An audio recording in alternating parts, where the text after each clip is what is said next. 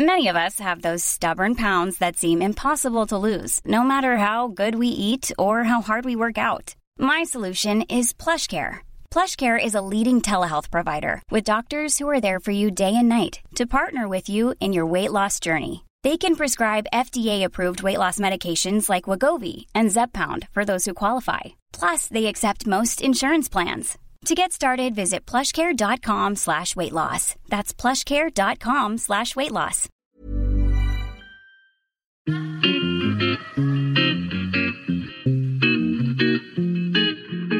Salut les gars, je suis Anne-Laure Baratin et vous écoutez le podcast Genre de fille.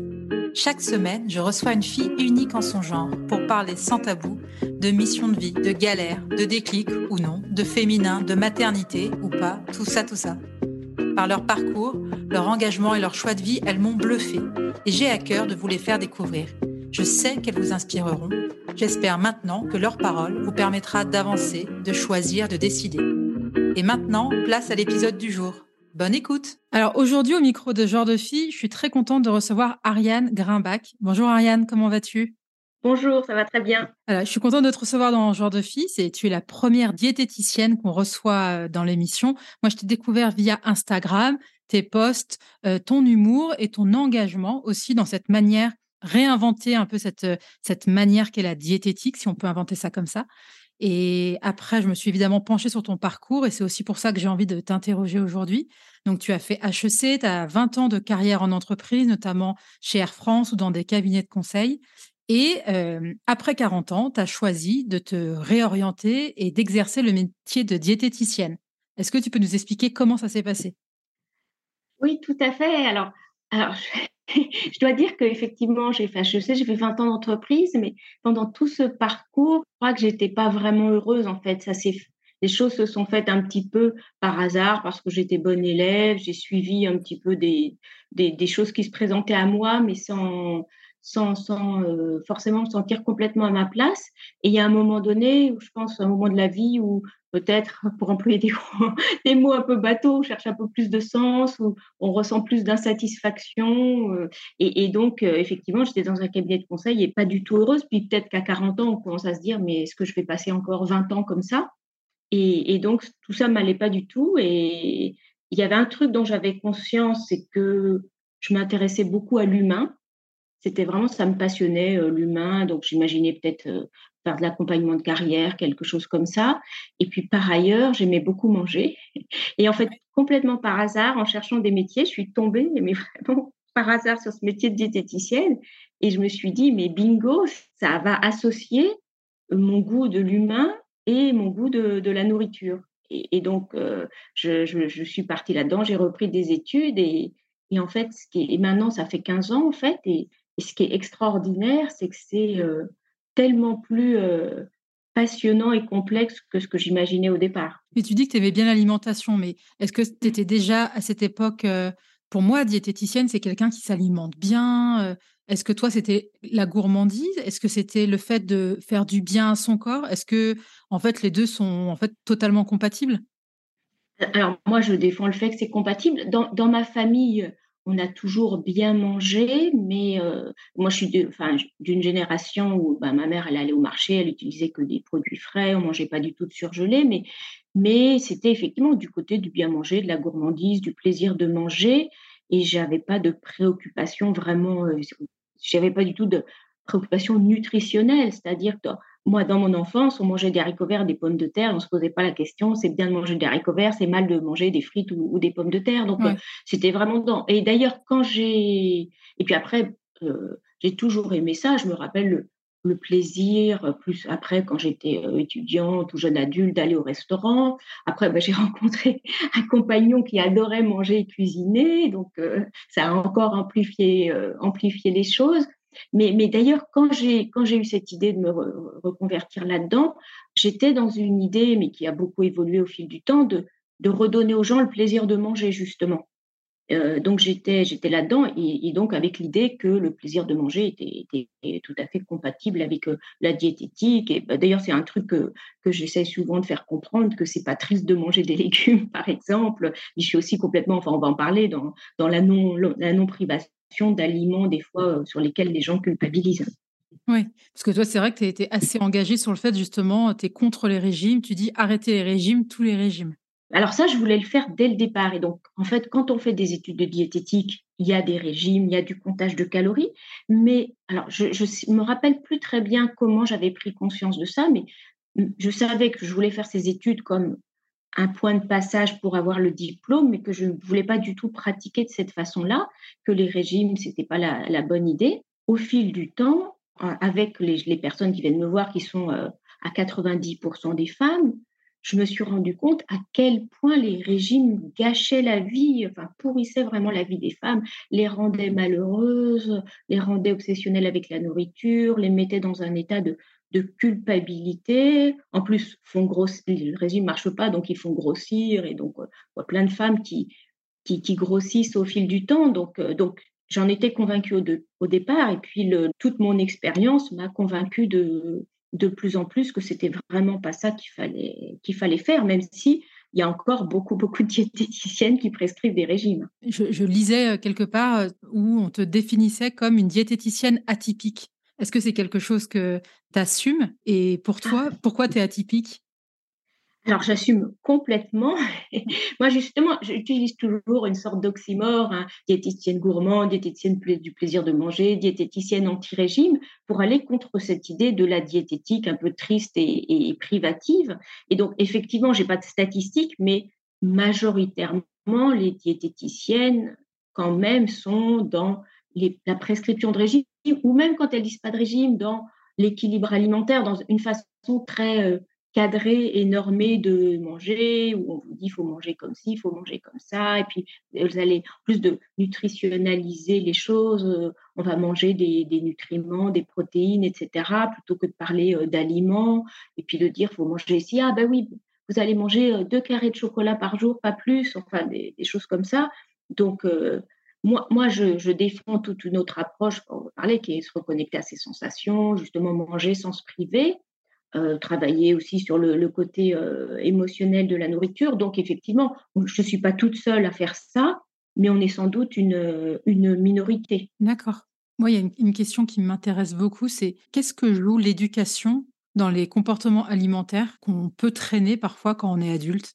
Alors, les parents, ils vont donner euh, une éducation alimentaire à leurs enfants, plus ou inconsciemment, c'est-à-dire que j'ai participé récemment à, un colloque sur la, cuisine, ce qui est un genre dans la cuisine, et on, ah oui, j'ai vu évidemment que, que, les femmes, elles sont euh, quand même hyper conscientes de la bonne façon de manger, à la fois pour des raisons de santé, puis pour des raisons de, minceur, de rester mince, et donc c'est quand même très fréquent qu'il y ait une éducation alimentaire, mais justement qui est un peu euh, mange tes légumes, tu auras du dessert, quand même très centré sur ce qui est bien, ce qui, ce qui est mal sachant que les enfants dans le domaine alimentaire comme dans le reste, ils sont quand même beaucoup plus dans l'imitation que dans le fait d'écouter ce qu'on leur dit. Donc si les parents mangent de tout, sont curieux des aliments, ça va, ça va développer ça.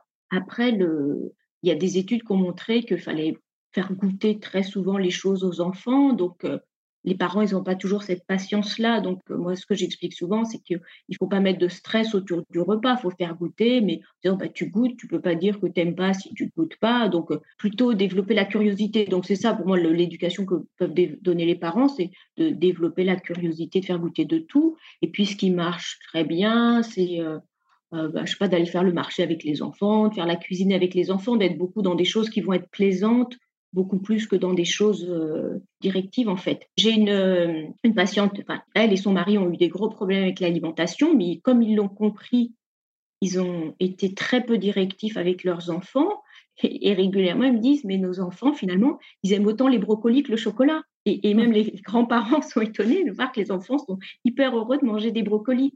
Donc, quand on laisse la liberté finalement et, et qu'on éveille la curiosité, c'est ça qui est le mieux, sachant qu'en revanche, les enfants, ils ont vraiment une régulation euh, naturelle. Euh, ils mangent quand ils ont faim, ils s'arrêtent quand ils n'ont plus faim. Ça, c'est un truc qu'on a à la, naissance, hein, sauf euh, très, très rares exceptions.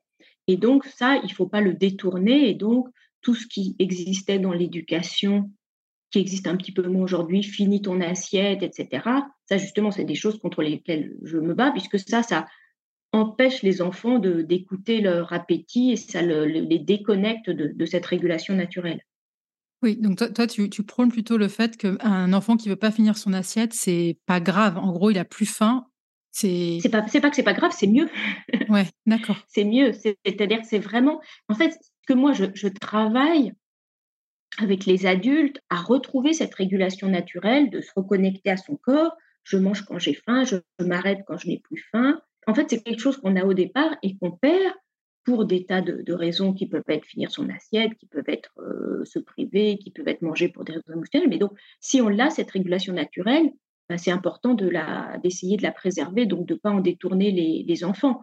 Comme c'est quand même les femmes qui sont plus obsédées par maîtriser leur alimentation, ce qu'on constate, c'est qu'il y a quand même plus d'hommes qui ont gardé cette régulation naturelle. Il y a des hommes qui grossissent, mais il y a des hommes qui maintiennent leur poids toute leur vie parce que ils se prennent jamais la tête avec la nourriture, en fait. Et la question que je voulais te poser aussi, c'est est-ce qu'on hérite de, pas des troubles alimentaires de ses parents, mais euh, moi, je vais donner un exemple très personnel. Ça m'a beaucoup marqué de voir euh, ma maman, quand j'étais plus jeune, qui rentrait du boulot.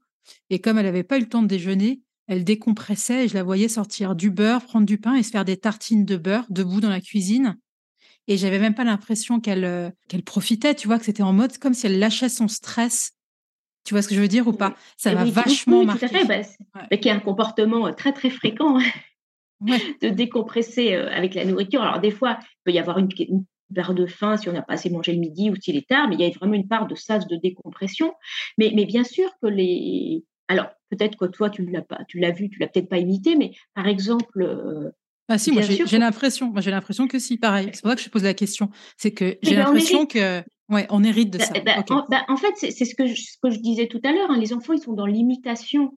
Donc, ce qu'ils vont voir, ce que font les parents, c'est bien, c'est un modèle en fait. Ouais, mais bon, regarde si, si, on voit, si on voit le, par exemple, quelque chose qui est très fréquent, c'est la, la mère obsédée par son poids qui se pèse, donc qui tous les jours ou toutes les semaines se pèse, puis éventuellement se lamente en se pesant, la petite fille, très tôt, elle va se dire bah, c'est normal de se peser tous les jours. Alors que non, il n'y a aucune raison de se peser tous les jours. Et donc, bien sûr que les comportements, on les voit et on les imite. Et ça, c'est des choses que me, que me racontent souvent des gens. Ah bah oui, mon, mon père, il a aussi, euh, aussi compense dans la nourriture, ou mes parents, ils mangeaient devant la télé. Enfin, donc, bien sûr qu'on imite les comportements des, des parents.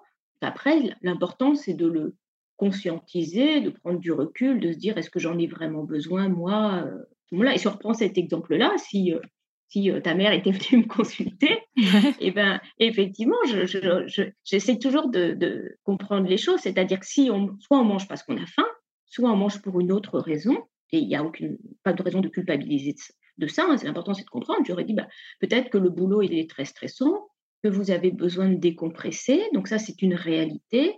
C'est un réel besoin. Qu'est-ce que vous pourriez faire en rentrant qui vous fasse du bien, qui vous aide à, souffler, à décompresser, qui soit peut-être autre chose que, manger Autre chose que du beurre de micelle sur des, du. Alors, la, solution de manger euh, des carottes à la place, ça marche pas forcément. mais en plus, alors, dans le cas particulier des femmes, il y a souvent ce mécanisme de à la fois je décompresse de la journée de travail, et je me donne du courage pour la deuxième journée, qui est faire à manger, s'occuper des enfants, euh, etc. Est-ce que ton, féminisme, parce que je sais que tu es quand même assez euh, engagée, c'est un sujet qui te touche, il s'est déculpé en devenant diététicienne Le fait de recevoir toutes ces femmes? Mais totalement, totalement. je pense que j'avais un, féminisme euh, clair, hérité de ma mère, qui, même, même si elle avait arrêté de travailler, euh, avait vraiment euh, été féministe, c'était important que je fasse des études, que je travaille, etc. Dans ma vie professionnelle, j'ai toujours été euh, dans une recherche d'égalité et tout, mais ça n'a rien à voir avec la prise que j'ai de conscience que j'ai eue par le prisme de, l'alimentation. Et, c'est vrai que c'est vraiment incroyable à quel point le, les femmes se, se, gâchent la vie par l'obsession qu'elles ont de, de, mincir, de se conformer à des normes dictées par la société, de ne de, de, pas accepter le corps qu'elles ont parce qu'on n'est pas toutes faites pour faire une taille 34, pour être comme dans les magazines, etc. Et qui les emmène dans une spirale de se priver, craquer. Enfin, ça gaspille une énergie mentale euh, phénoménale et ça rend euh, terriblement malheureuse. Et donc, c'est c'est ce que j'avais, expliqué dans mon podcast. Cette question de la minceur, elle est vraiment au, au carrefour du patriarcat et du capitalisme. C'est-à-dire que c'est vraiment considérer les femmes comme des objets qui doivent correspondre à certaines normes de, séduction et leur vendre tout un tas d'aliments, de régimes, de clubs de sport, etc., pour les aider à, se conformer à ces modèles. Tu sais, il y a un livre, mais je crois qu'on a parlé sur Instagram, euh, le livre de Géraldine Dormois, où elle parle de l'âge bête. Euh, elle a quelques années de plus que moi, mais on fait vraiment partie, euh, elle et moi, de cette génération où Slim Fast, c'était une révolution. tu avais la pub avec Marie-Christine Barrault qui disait que, alors nous, on la connaissait pas bien, mais c'était un peu une actrice de la génération de, de nos mères, où tu avais en pharmacie ces compléments alimentaires. C'était pas des compléments alimentaires, c'est espèce de poudre au chocolat qui remplaçait où c'était limite l'excitation et c'est hallucinant parce qu'en fait ces trucs c'était ça te dérègle complètement et tu rentres dans un engrenage mais, mais en fait, à chaque époque, il y a eu des inventions comme ça. C'est pour ça que c'est vraiment un, c'est un, business de, qui représente des milliards et des milliards, hein, le, business des, des, régimes, de la minceur. Et, ça, c'en est vraiment un exemple de, de dire, ben, effectivement, on va prendre ça, on va perdre 3 kilos. Et, et même des fois, des, filles qui n'ont pas de problème vont se lancer là-dedans ou vont le faire pour faire comme leur mère ou comme leur copine. Hein. J'ai des, des, patientes des fois qui me racontent que, que effectivement, bah, une copine a dit oh, bah, tiens, moi j'ai envie de mincir un peu, je vais perdre 3 kilos. Et puis la, fille, elle était tout à fait normale, elle avait aucun problème, mais simplement le faire pour. Euh, elle le fait pour faire comme sa copine. Et puis finalement, c'est là où on rentre dans un engrenage qui dérègle tout. Ou le fait d'aller chez Wet Watchers en famille, la, mère et la fille. Enfin, donc c'est c'est vraiment un énorme, énorme marché. Donc c'est et, c'est pour ça que c'est à la fois, ça, gâche la vie des femmes, ça leur dépense de l'énergie mentale, ça les rend malheureuses, ça les fait grossir, ça les perturbe complètement dans leur relation à leur corps. Donc, euh, évidemment que tout ça m'a me donne m'a donné d'autant plus euh, envie de, défendre les femmes et de les sortir de, ces engrenages-là. Tu parlais aussi, alors justement, tu nous en dises un peu plus du paradoxe de la maman et la putain au fourneau. Il y a la mère nourricière, donc la mère, elle nourrit ses enfants et elle donne de l'amour par la nourriture. Et, des fois, même quand l'enfant, la, jeune femme, elle est adulte, elle retourne chez, ses parents, ben, la mère la nourrit, lui dit mange, mange. Et en même temps, la mère, elle veut que sa fille soit la plus belle et donc qu'elle soit mince, parce qu'on est dans un monde où être belle, c'est être mince. Et donc passe son temps à la critiquer, à lui dire de faire attention, à dire oh là là, t'as grossi. Donc, c'est une, espèce de, paradoxe complet de, de, mange, mais ne mange pas. Mange parce que je t'aime, mais ne mange pas parce que tu vas grossir. Quoi. Mais après, je ne crois pas que c'est moi qui parlais de la maman et la putain. D'accord. Mais donc, ça, c'est quelque chose que tu as l'impression que les femmes font plus avec leur fille plutôt qu'avec leur fils? Elles le font peut-être. Enfin, le fait de, de mettre de l'affectif dans la nourriture, ça, c'est envers tous les enfants. En revanche, l'attention au corps, c'est beaucoup plus avec les filles. Alors, soit c'est la mère, elle a des problèmes et qui a, été grosse et qui, qui a, on a peut-être subi des désagréments, des humiliations, et donc en voulant bien faire, dit à sa fille de faire attention, mais ça a souvent euh, l'effet inverse, plutôt de, rébellion de la part de la fille. Euh, c'est-à-dire qu'un enfant compris, bah, il va toujours trouver un moyen de manger en cachette, en fait, de, manger avec les copains, d'acheter des paquets de gâteaux il y a ça. Et puis, euh, donc, il y, a, la, mère qui peut faire ça plus avec la fille parce qu'elle va plus surveiller le corps de la fille, soit parce qu'elle a eu des problèmes, soit parce qu'elle est obsédée, elle, par la minceur et qu'elle veut que sa fille soit mince. Et donc, ça va quand même beaucoup plus se focaliser sur le fait de dire à la fille de faire attention que le dire euh, aux garçons. Les garçons, éventuellement, on va leur dire de faire du sport. Mais, ça ne va pas aller beaucoup plus loin. Euh, on dit souvent il faut manger en pleine conscience. Qu'est-ce que ça veut dire manger en pleine conscience? De façon générale, pour la nourriture et pour le reste, j'aime pas trop trop l'expression pleine conscience qui est très très à la mode. Alors je dirais plus. Alors moi je, j'aime bien parler de présence plutôt que de conscience puisque la, la conscience est encore un, quelque chose qui ramène au mental et, peut-être moins au, sensoriel. Donc c'est d'être présent à ce qu'on mange. Donc manger en conscience, c'est d'être présent à ce qu'on mange, c'est-à-dire d'essayer de manger en prêtant sensoriellement attention à, à ce qu'on mange, c'est-à-dire euh, attention ben, euh, à, à, ce qu'on voit, à ce qu'on ressent dans sa bouche, à ce qu'on sent, de pas pas être complètement la tête ailleurs en fait. C'est pas c'est pas forcément mal hein, de, de manger devant la télé. Les personnes qui viennent me voir, souvent, elles ont beaucoup de culpabilité et, et genre elles me disent je mange devant la télé, je sais c'est mal. j'ai quand même dit, bah, non, après l'idée, c'est de ne pas être complètement focalisé sur la télé, de prêter aussi un petit peu, d'avoir un peu une double attention, prêter aussi un peu attention à ce qu'on mange, parce qu'en fait, le manger un petit peu consciemment, avec un peu de présence, c'est simplement parce que le plaisir fait partie du rassasiement. Donc, si on mange en pensant complètement à autre chose, on se rend même pas compte qu'on a mangé. Donc, d'une part, on va pas forcément sentir le moment d'arrêter.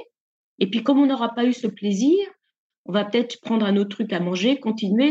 Typiquement, euh, se resservir, c'est un truc qui arrive assez souvent parce qu'on a mangé un petit peu vite sans faire très attention. On se dit ah mince, c'est déjà fini. Donc on en reprend parce que c'est passé trop vite en fait.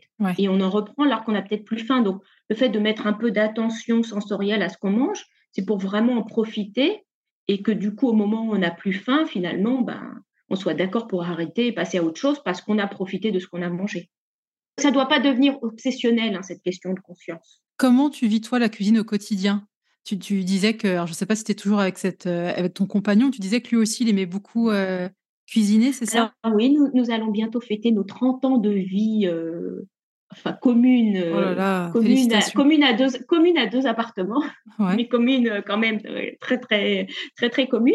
Et oui, oui, j'ai la chance qui cuisine beaucoup, donc on, on, se répartit les choses. Je, je, cuisine une partie de la semaine, une partie du week-end. Il cuisine un peu plus souvent, il a un peu plus de temps que moi.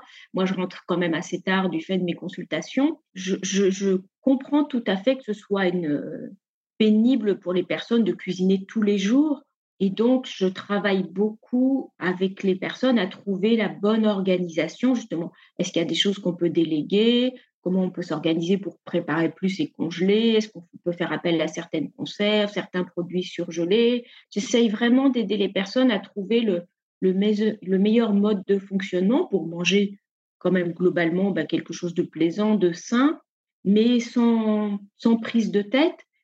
Et surtout, euh, ce que, ce que j'observe souvent, c'est que il faut pas avoir trop à réfléchir le soir, en fait. C'est-à-dire, quand euh, aujourd'hui, quand même, euh, bah, il y a énormément de couples où les deux travaillent. Et donc, quand on rentre le soir, il faut pas avoir à réfléchir.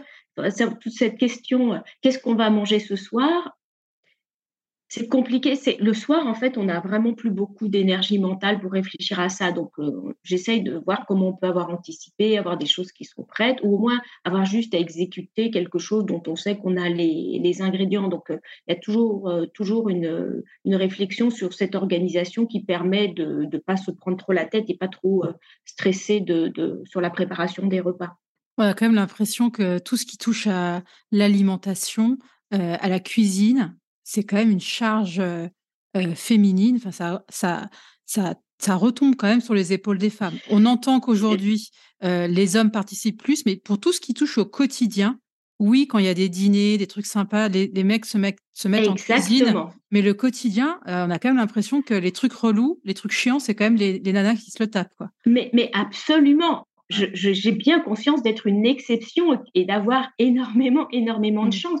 Et ça a été, le, ça, ça a été même montré dans les, statistiques, hein, que effectivement, le, temps que passent les hommes en cuisine, c'est sur euh, effectivement la cuisine festive, amicale du week-end. Et en plus, c'est horrible parce que du coup, ils sont félicités par les amis, alors que c'est pas eux qui assurent la, la charge globale. Et là, dans le colloque où j'étais, il y avait une statistique qui montrait que la part, euh, le, temps que passent les femmes à la cuisine a un petit peu diminué, mais celui des hommes n'a pas augmenté. Donc ça veut dire qu'elles ont plus recours euh, peut-être au surgelé, euh, à, la livraison, à des choses qui leur permettent de passer moins de temps, mais les hommes ne cuisinent pas plus. Et, et clairement, le, la charge du quotidien qui est particulièrement pénible hein, quand, on, quand on a des enfants, qu'il faut faire à manger aux enfants et qu'il y a bah, tout un tas d'autres charges à, à, faire le, soir, c'est très, très majoritairement féminin. Et, et, dans ce colloque, il y avait une chercheuse qui avait fait des interviews auprès de jeunes couples et on voyait que quand l'homme prenait une bonne part à la, à la cuisine et à tout ce qui touche l'alimentation, c'était souvent parce que temporairement il avait du temps, parce que euh, il finissait ses études, il était au chômage ou des choses comme ça. Mais dans la grande majorité des cas, ça revient à la femme. Et ce que m'expliquent d'ailleurs des fois les femmes, c'est que même si l'homme des fois va exécuter, la charge mentale elle reste parce que c'est elle qui va faire la liste des courses ou c'est elle qui va décider ce qu'il faut manger, même si. et donc, ça reste quand même une charge mentale. J'ai un autre exemple. Moi, j'ai le souvenir de mon père qui aime beaucoup cuisiner, surtout en vieillissant. En revanche, il te laisse un bordel dans la cuisine, comme si le fait de cuisiner, eh ben en gros, il sort tous les ustensiles, tu sais, il prend ça très au sérieux, mais il te laisse un truc dans la cuisine, c'est Beyrouth, enfin, c'est impressionnant. Donc en gros, oui, je cuisine, mais attention, il faut quand même nettoyer derrière moi. Tu vois, je trouve qu'il y a un peu ce concept. Euh, mais bon. Exactement, non, non, on n'est pas du tout, du tout, du tout à l'égalité dans ce domaine-là, c'est clair.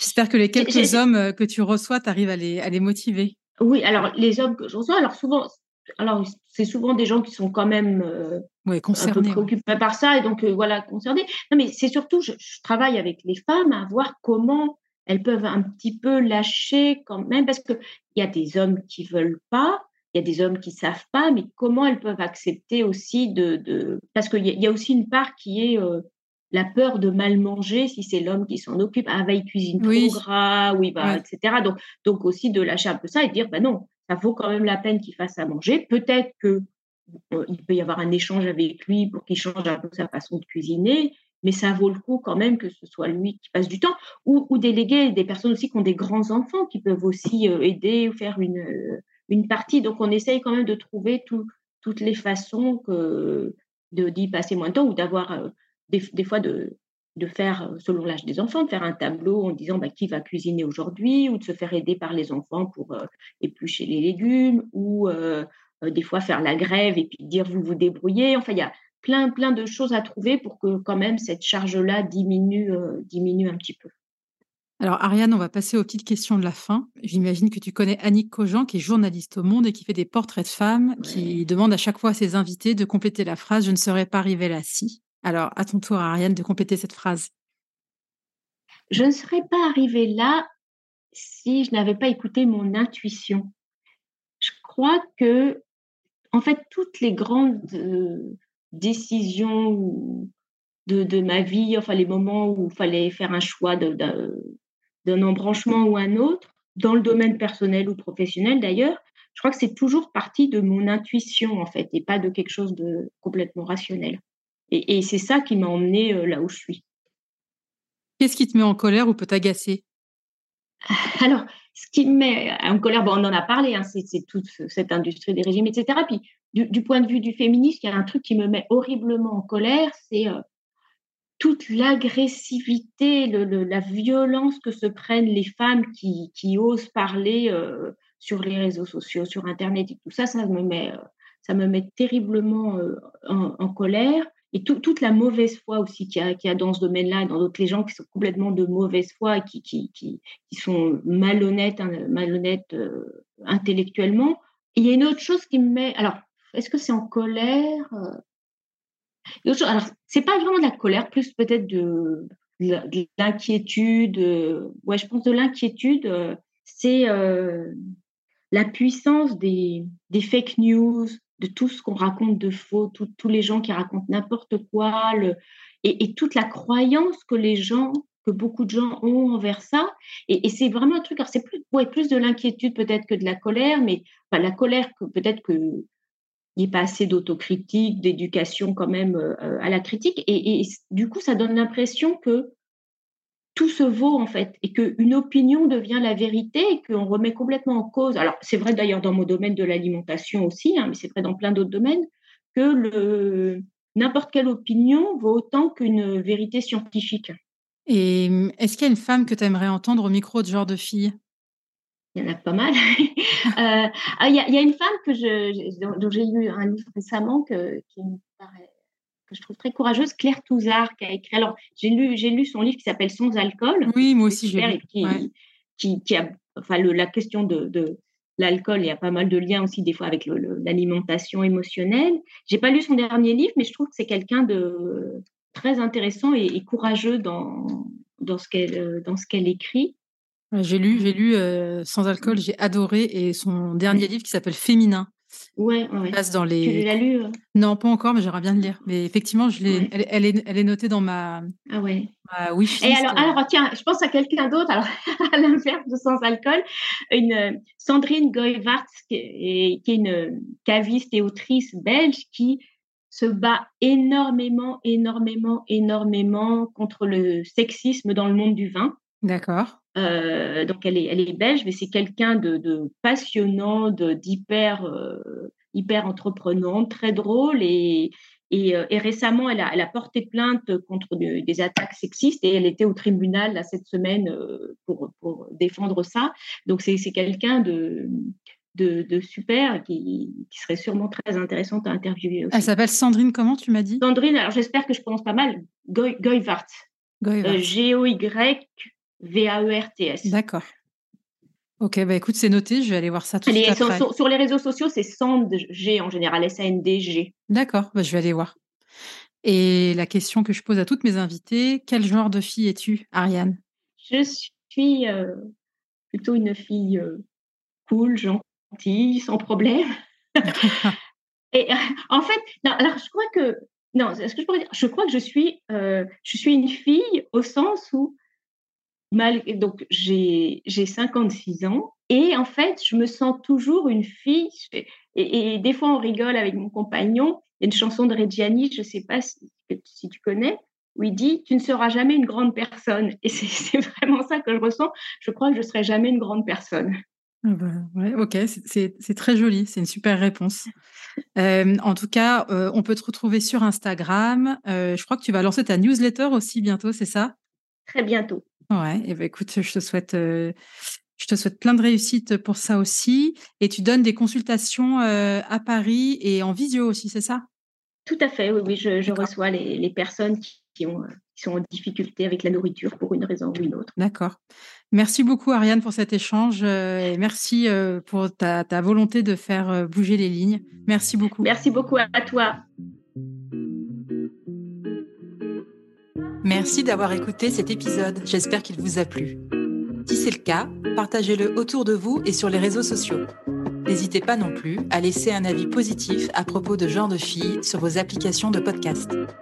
Pour ne rien manquer de Genre de Filles, suivez-moi à Anne-Laure Baratin sur Instagram.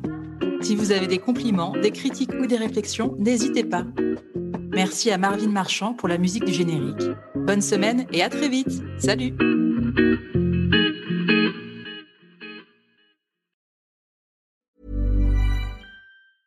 Hey, it's Danny Pellegrino from Everything Iconic.